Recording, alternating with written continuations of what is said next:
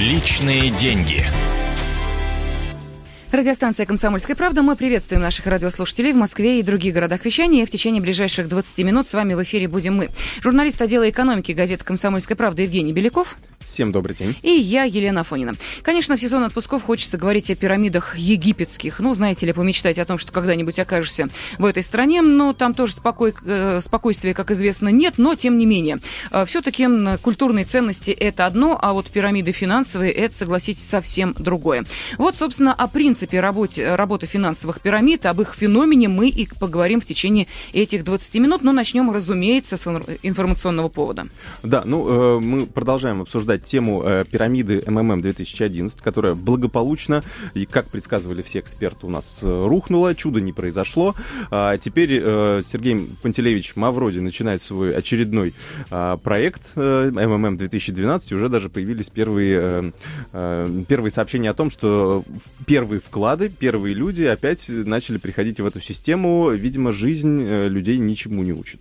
Э, даже вот, ладно, мы 94 год забыли, но вот то, что произошло произошло буквально недавно, и то, что куча людей, а, может быть, пока это еще не выросло в такую какую-то народную, действительно э, массовое мероприятие, потому что люди еще, наверное, надеются, что, что деньги им все-таки вернут, но, э, тем не менее, я думаю, эти надежды просто беспочвены, потому что в системе денег нет. Ну, как сказал сам Сергей Мавродиев, сейчас будет выручать МММ 2012, будем оттуда брать кое-какие средства. И средства уже потекли. Э, в Украине уже за неделю собрали более 37 тысяч долларов. Так что видимо, МММ 12, 2012 начала набирать обороты. Но э, мы, собственно, сейчас э, попытаемся абстрагироваться от э, конкретных реалий, фамилий и конкретных названий пирамид. Мы поговорим вообще о том, что из себя представляют финансовые пирамиды и почему при всей очевидности их ненадежности люди, тем не менее, возлагают большие финансовые, в первую очередь, надежды, ну, а потом уже психологические, эмоциональные, хотя одно с другим здесь, по-моему,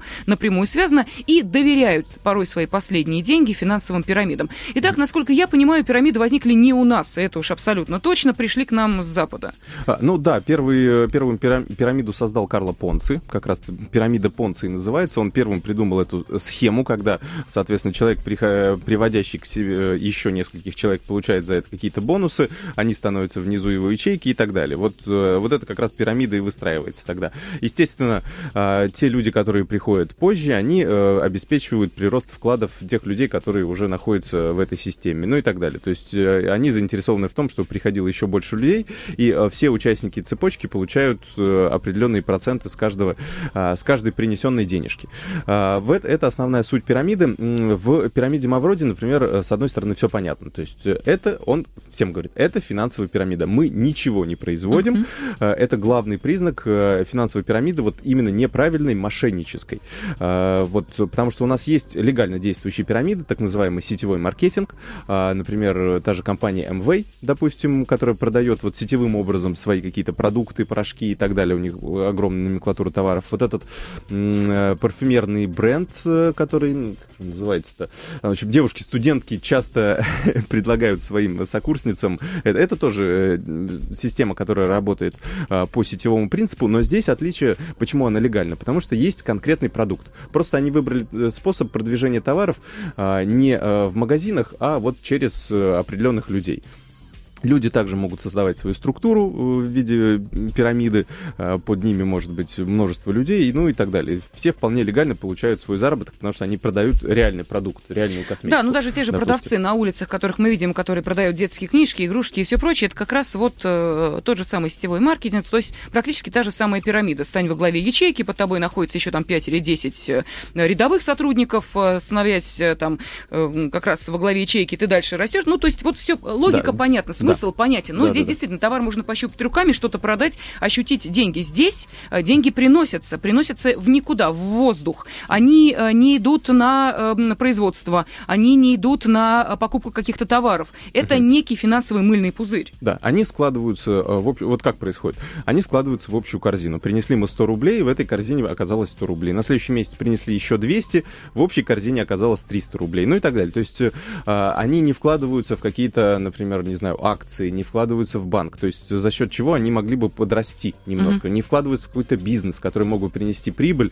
и потом из этой прибыли можно было бы выплачивать доходы. Вот это, кстати, еще один, э, из, э, еще один из признаков пирамиды, когда она не вкладывает деньги никуда. То есть она не инвестирует их, э, потому что обычно э, вот правильно выплаченные дивиденды, это считаются те, которые э, правильно выплаченная прибыль, это если мы вложили деньги, потом получили какой-то вот э, от этих вложений э, ресурс, и, соответственно, его уже пустили на выплаты. А здесь как бы вот те деньги, которые пришли, мы из них же и платим. Ну, то есть э, ничего не производится.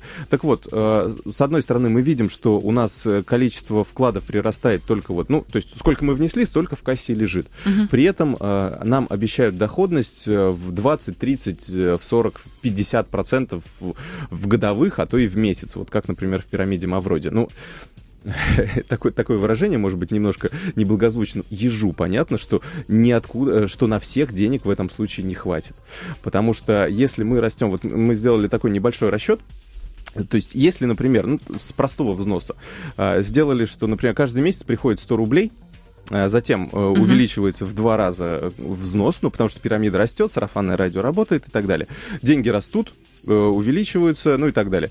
То есть в течение 6 месяцев, например, э, деньги по геометрической прогрессии вырастают взносы, потом, ну, потихонечку снижаются, потому что рано или поздно э, начинается спад прироста. Ну, уже нет такого количества людей. Например. Ну да, все, все друзья да. уже вовлечены, все знакомые да. тоже, поэтому... Все регионы и так далее. Но в какой-то mm-hmm. момент все равно это наступает. Могут быть миллионы людей, э, десятки миллионов, но в любом случае потом спад начинается. Так вот, когда спад начинается, то, э, ну вот мы взяли простой пример, э, здесь, если если у нас э, через год существования пирамиды э, в ней окажется примерно 10 тысяч рублей, ну вот те деньги, которые mm-hmm. вот просто люди сдали, да, а, то а, при этом вот при а, той доходности, которую обещает Мавроди, а, долги перед участниками, вот с учетом вот этого увеличения, а, должны составить а, порядка 140 тысяч рублей. Ого. То есть в кассе 10 тысяч, дол, должны они выплатить 140 тысяч. То есть вот за счет первых участников, да, за счет да, вторых, третьих понятно. и так далее. Те, кто... А, но при этом, вот мы видим, 10 тысяч рублей у нас осталось. Если э, те люди, которые пришли в первый месяц, захотят через год снять все свои, э, ну, как бы накопленные проценты, то они заберут э, почти 9 тысяч рублей. То есть их э, вклад вырастет э, в 90 раз, угу. потому что в первый месяц они сдали 100 рублей, но при этом они полностью заберут всю кассу. То есть вот те люди, те люди, те, э, ну, получается здесь 90, более, более чем 98% людей, которые пришли позже них, они денег не получат. Конечно. То есть те снимут сразу всю кассу. Ну вот, ну, естественно, так, эм, так просто ничего не происходит, потому что кто-то, у кого-то сдали нервы на четвертом месяце, он попросил свою прибыль, у кого-то на шестом и так далее. Но принцип понятен, что э, выиграет, выиграет от этого 1-2% людей, а то и меньше. Вот как раз те самые первые, Женя. Тут срабатывает вот тот самый психологический угу. момент, о котором мы говорим, что каждый хочет оказаться в числе первых. Да, и да. когда начнет пирамида рушиться, естественно, успеть э, взять свои деньги. Ну, э, все хотят, э, вот э, мне один из экономистов хорошо сказал, есть такая здесь психологическая ловушка. С одной стороны, все хотят оказаться первыми, с другой стороны, ну, такая здесь страх и жадность работает. Угу, конечно. Что ну, все хотят оказаться еще и последними, кто успеет забрать деньги, чтобы максимизировать свою прибыль. Угу. Но никто не знает, когда этот ваш последний вагон отцепят. Поэтому э, большинство, очень многие попадают в эту самую ловушку. Или, э, например, он через э, два месяца решил посмотреть, как работает пирамида, возвращают деньги или нет вообще. Хоп, ему вернули первый раз. Он такой, о, Отлично. Какой я умный инвестор. Вложил еще через два, через два месяца теперь. Раз, ему еще раз вернули. Я, да я вообще просто... Я вообще теперь могу не работать, как вот они утверждают, что вы или идите на завод за маленькую зарплату, или ничего не делаете, получаете огромные деньги. То есть, конечно же, наш человек выберет, что давайте я буду лучше вам приносить деньги, вы мне будете нас через месяц отдавать в два раза больше, да я тут вообще просто королем стану. А, в третий раз он приносит все свои сбережения, и на третий раз уже ему деньги не возвращают. Поэтому здесь, конечно, вот очень такая э, сложная психология, на ней все работают. Но вот принцип, э, ну, простая математика. Денег в кассе 10 э, тысяч, долгов на 140 тысяч. Понятно, что угу. 10 тысяч выплатят, остальные 130 тысяч, их просто нет их неоткуда взять. И если уже пирамида доходит вот до своего кульминационного момента, когда начинается э, спад темпов прироста вот как раз этих денег, то, конечно же, тут сразу же она схлопывается. Вопрос основателю пирамиды от этого что? Мы же говорим только про игроков. Хочется понять вот э, все-таки масштаб личности того человека, который эту пирамиду затевает. А что оказалось бы проще? Взять вообще все деньги и уйти? Но это же отвечать перед э, там, тысячами, а то и миллионами. Вот э, здесь где прибыль? В чем она? Чтобы понять. Ну, э, прибыль, я так понимаю, в том, что ну, самые большие, конечно, во главе пирамиды, я так понимаю, становятся, конечно, мошенники. Вот ну, это как... Э, ну, это даже не надо никуда далеко ходить. А, они, естественно, их главная суть в том, чтобы собрать как можно больше денег, потом умотать куда-нибудь э, в офшорную страну и там уже себе спокойно жить. А, и здесь, ну, это основной аспект. А, плюс потом они могут нанять хороших адвокатов э, и так далее. Ну, как сейчас, например, у Мавроди. Он, он во-первых, где-то в подполье, то есть он уже не появляется, он не отвечает на письма, не приходит на интервью, как он это раньше делал, спокойно приходит вот когда пирамида развивалась. Сейчас, когда она рухнула, его почему-то не зазвать в гости на интервью. Э, вот, наверное, об это тоже многое говорит. И э, вот первые люди, они, конечно, стопроцентные мошенники. То есть не факт, что это, например, я лично уверен, что Мавроди это ЗИЦ-председатель не может этот человек, потому что, судя по тому, как оформлен сайт, это явно э, здесь работала прям команда пиарщиков, э, которые команда психологов, потому что, конечно, он пишет на своем сайте, что это финансовая пирамида, вы можете потерять все свои деньги, но угу. если вы хотите очень много зарабатывать, то welcome. Э, приносите свои денежки нам, и мы вам сделаем еще больше. И причем слоган «Всем все платится».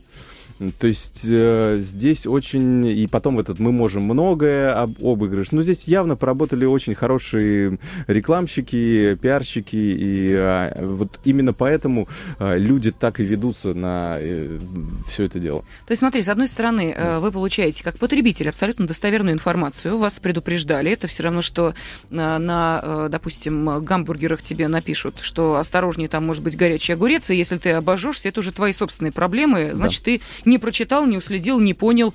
Э, это их уже не касается, главное предупредить. Вот э, закон в данном случае подкопаться не может. С одной стороны, ну, я думаю, подкопаться э, всегда можно, потому что вот именно у нас, хотя нет такого определения, что само по себе странно, нет определения финансовой пирамиды в законодательстве, и нет, соответственно, статьи в Уголовном кодексе, которая бы карала за это правонарушение. Хотя в других странах это есть, в большинстве стран мира это есть. У нас это попадает под категорию мошенничества. Угу. Вот. Но но э, вот то, что он указывает, что это финансовая пирамида, что я никого не обманываю, это, конечно, есть такое, такая загвоздка, что нельзя его вроде как привлечь к ответственности. Но я думаю, если бы наши правоохранительные органы хотели это сделать, то они не, не стали бы ждать заявления от людей, они бы, я думаю, начали работать на, над тем, чтобы посадить Мавроди, не допустить того, чтобы миллионы людей потеряли свои деньги. Но почему-то, э, это опять же вот довод в ту пользу, что, наверное, все-таки Мавроди это ЗИЦ, председатель, не может этот один человек, один человек, который, а, как я помню, приходил к нам в редакцию, его привозили на машине, а, и он даже эм, э, недееспособен в том плане, что он не мог добраться до своего дома, то есть вот когда за ним просто не приехала машина в какой-то момент, мне звонил э, в слезах помощник и говорил, что подождите, вот у нас сейчас машина приедет, вы его, главное, не отпускайте, потому что он потеряется, он не доедет до дома. Хм. То есть э, этот человек, наверное, гениален в чем-то, но э, я думаю, что его используют совершенно другие люди. Вот в своих э, как раз интересах, и вот те самые миллионники, десятимиллионники, э, это вот те люди, как раз таки, которые и двигают вот здесь вот фигурки в этой игре. А, и вот э, чем это дальше, как это будет дальше продолжаться, я не знаю. Ну вот ну, известно, что финансовые пирамиды в хорошие стабильные времена не возникают или возникают. А, возникают, ну, э, в принципе, это да, это как раз появление финансовой пирамиды, это один из признаков того, что а, в стране э, есть какое-то недовольство. То есть э, на чем играет Мавроди? На недовольстве властью, потому что вот власть вам не смогла обеспечить хорошую жизнь. Ну, я, да. я вам всем Всемирный дам. финансовый да. заговор. Финансовый заговор банкиров, пирамида доллара, вот это все э, э, аргументы, которыми апеллирует э, Маврози. И здесь, да, можно сказать, что это есть такое. Но э, здесь нужно понимать, что пирамиды могут еще и скрываться. То есть, э, и вот надо смотреть э, главные два фактора, чтобы был какой-то реальный продукт, и э, чтобы, ну, чтобы вам объяснили, откуда будут браться деньги. Если uh-huh. деньги бра- будут браться от других участников, это пирамида, а не от бизнеса. Поэтому всегда нужно смотреть. Ну что же, будьте, пожалуйста, аккуратны, все-таки взвешивайте сто раз свои ходы, тем более, если они сопряжены с финансами. В студии были журналисты отдела экономики газеты «Комсомольская правда» Евгений Беляков и я, Елена Фойна. Спасибо всем, кто был вместе с нами. Счастливо. Личные деньги.